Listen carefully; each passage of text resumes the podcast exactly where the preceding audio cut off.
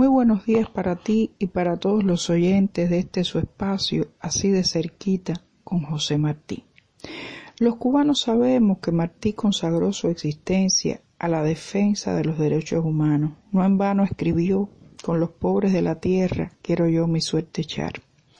Y realmente su ideal de república justa, digna, era precisamente el que contenía mejor ese anhelo de equidad, ese anhelo de justicia, de igualdad social, de respeto a la vida, de respeto entre unos y otros, de relaciones cordiales entre cada uno de los cubanos.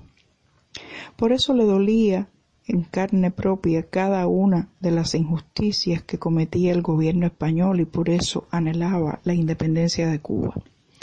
Uno de los crímenes que más lo laceró fue sin duda alguna el fusilamiento de los ocho estudiantes de medicina que tuvo lugar el 27 de noviembre de 1871. Y sobre ese hecho escribió dos textos memorables que guardan una estrecha relación uno con otro.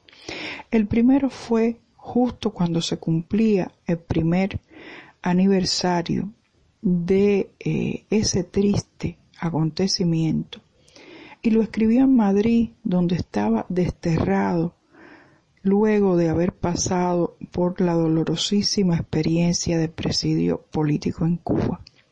Me refiero a un poema elegíaco titulado A mis hermanos muertos el 27 de noviembre. Es un texto desgarrador, es un texto lleno de tristeza, es un texto donde el lector adivina las lágrimas, del sujeto lírico.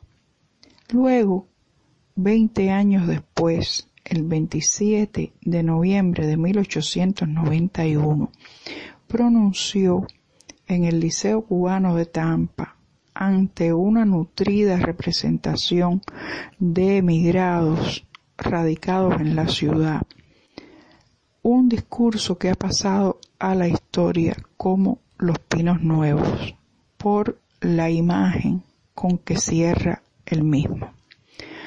Realmente, aunque se refiere nuevamente a este hecho, no es un texto triste, es un texto optimista, porque Martí alude al valor fecundante de la muerte, alude al hecho de que alrededor de esta injusticia cometida contra jóvenes inocentes, los cubanos se han unido más, los cubanos han comprendido que hay que liberar a Cuba, que hay que hacerla libre. Y estos jóvenes caídos no cayeron en vano.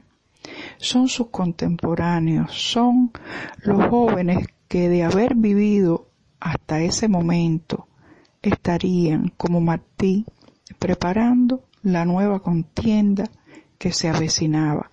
Serían los continuadores de la gesta del 68.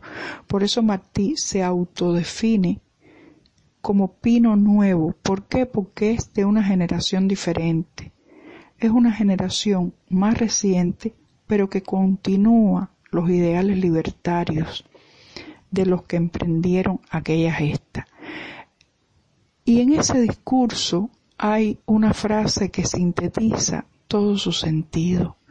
Otros lamenten la muerte necesaria. Yo creo en ella como en la almohada o la levadura o el triunfo de la vida. Los invito a continuar leyendo a Martí y a encontrarnos nuevamente la semana próxima. Muchas gracias.